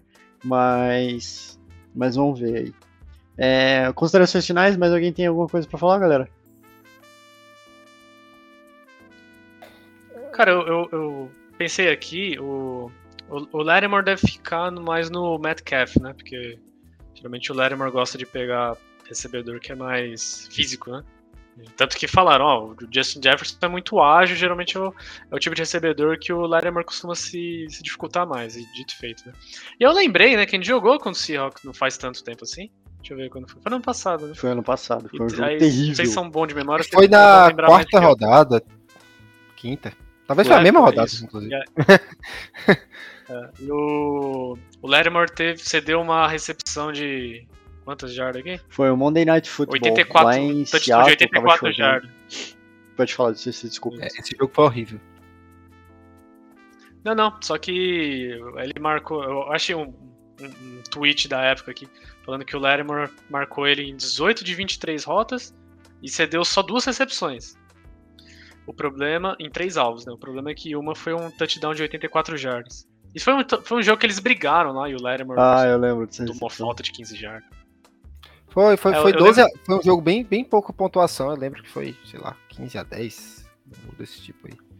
Vamos ver, eu acho que a, acho que a nossa defesa não, não, não é uma matchup tão ruim contra o ataque deles.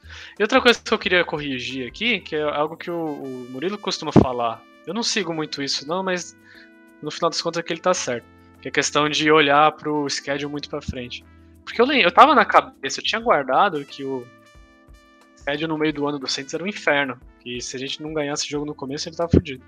Nos próximos jogos depois do Seattle, a gente recebe o Cincinnati, depois joga fora contra o Cardinals, depois recebe o Raiders, depois vai recebe o Ravens e vai jogar contra o Steelers. Cara, tem, esses times não tá muito bom, hein, não. Tipo, é. o Ravens tá bem, o Bengals tá se achando. Mas os outros três é três pereba. É, tipo, a gente pode perder para qualquer time hoje em dia, claro, né? Se a gente juntar aqui, é capaz é, de gente... Exatamente. É engraçado, Mas... no começo da. Antes da temporada começar, todo mundo poderia falar aqui que Cincinnati sendo vice-campeão do Super Bowl é, ia ser um time muito mais forte para esse confronto. E hoje, assim, dá para botar isso em questão, porque não tem sido um time espetacular igual todo mundo tá esperando. É, o, o Steelers pífio, né? Acabaram de trocar o, o Trubisky pelo Kenny Pickett. E aparentemente saiu hoje notícia que eles realmente vão manter o Kenny Pickett como titular. É, o, o, Raiders, infelizmente, caiu na divisão mais forte da NFL, apesar do Broncos estar tá fazendo o que está fazendo. Mas e, e também não é um, um, time que encaixou, apesar que as pessoas embora todo mundo esperasse que encaixasse, poderia. É, até isso de divisão mais forte da NFL também. É, Ah, já tá virando questionável, já, É, já virou por quê? água Assim, o, Chargers perde pra qualquer um. Então, assim, Sim. ah, E aí tem Cara, o a Ravens NFL aí no é- bolo. Pode falar. é, o Ravens é bom. É, Mas que o é Lamar Jackson tô falando que situacional, né? é um dos grandes jogadores da temporada até agora. Pode falar, Murilo, desculpa. A NFL é muito situacional, assim, até para fazer meu, minha última fala aqui, né? Aproveitar o seu ensejo. É, é, esse é o ponto que eu sempre falo. Eu acho que a NFL é muito situacional. O futebol americano é muito situacional. O jogo do futebol americano é muito situacional. Então, e- literalmente, né? Ou seja, você tem uma série de jogadas que você só faz em terceiras para cinco no, na, na linha de 40 do adversário. Então, assim, é literalmente um jogo situacional. É, porém, eu, assim, para finalizar o, o pensamento, assim, um, um primeiro ponto é que eu queria muito vir aqui falar de uma vitória. É muito duro falar de derrotas. E, e acho que, que é isso, assim, também. É, a gente falar, ah, o schedule vai dificultar, dificultar. Cara, também em NFL, né? Pode ser que de repente a gente ganhe cinco partidas seguidas agora. Acho difícil? Acho, porque eu acho que a gente pode perder pra qualquer um hoje. Assim, ah, pega o Jets, eu tenho certeza que vai ganhar. Rapaz, eu não. Tenho certeza não. Ainda mais agora que o Jets ganhou uma partida aí e tal. Então, pode acontecer tudo, mas ah, nosso time não é bom. E acho que a gente tá aprendendo a lidar com isso. Mas também não é o pior time do mundo. E na NFL nem tem isso, sinceramente. Então, acho que ah, não é tão ruim os prognósticos, mas acho que a gente já se colocou num buraco. É como o Jaci falou, acho que foi no bem no começo. A gente se jogou num buraco que pelo histórico, a gente sabe que dificilmente os times saem. Os times saem. A, a, um 3 assim no começo da temporada. Se virar um quarto, um 4, desculpa, não vamos para os playoffs mais. Já vamos pensar no próximo ano. Né? Acho que é. É bem isso. Acho que eu só lembro de uma vez que teve um, o, o. Acho que o Chiefs que ficou 1-5 e ganhou 11 partidas e foi para os playoffs com 11-5. Na época do Alex Smith lá. Uh, então, é isso, assim. Acho que quero só ganhar uma partida. Uh, tô Ah, trocando mesmo- uma, uma vitória. Mesmo O- um 3, cara, é, eu tava vendo, acho que do- dos últimos anos aí, só. Tudo bem que agora a gente tem uma vaga extra pra cada conferência, mas acho que só o Niners em 2000 e. Eu posso estar muito errado, 2012 ou 2014, alguma coisa assim, que eles começaram um 3 e conseguiram se classificar pro, pros, pros Ah. playoffs. Foi difícil. Então já é Ainda mais uma time é ruim. probabilidade. É, exatamente, já é uma probabilidade muito difícil. Enfim, é isso aí. E aí, já. Vamos nessa. É, então, não sei se já se quiser acrescentar mais alguma coisa, senão acho que. Eu quero acrescentar que a gente chutou que o Saints vai ganhar. Então vamos ver se É isso aí. Vamos ver se dessa vez dá sorte. certo. Então eu queria agradecer aí todo mundo que esteve aqui prestigiando a gente hoje na live.